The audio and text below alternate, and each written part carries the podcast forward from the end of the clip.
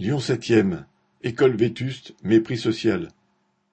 Suite à un fort orage survenu pendant le week-end du 3 juin, six classes de l'école Berthelier, située dans un quartier populaire du septième arrondissement de Lyon, ont été inondées, dont quatre où les faux plafonds se sont effondrés sur les tables des enfants.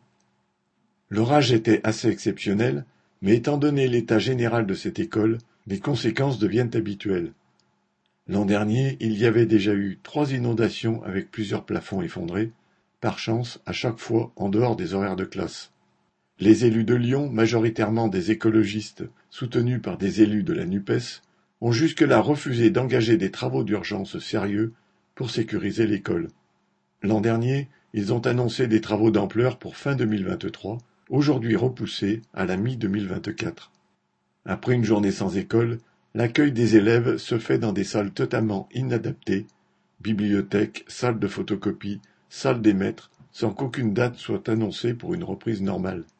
Les parents se sont organisés pour dénoncer la situation dans différents médias locaux ou nationaux.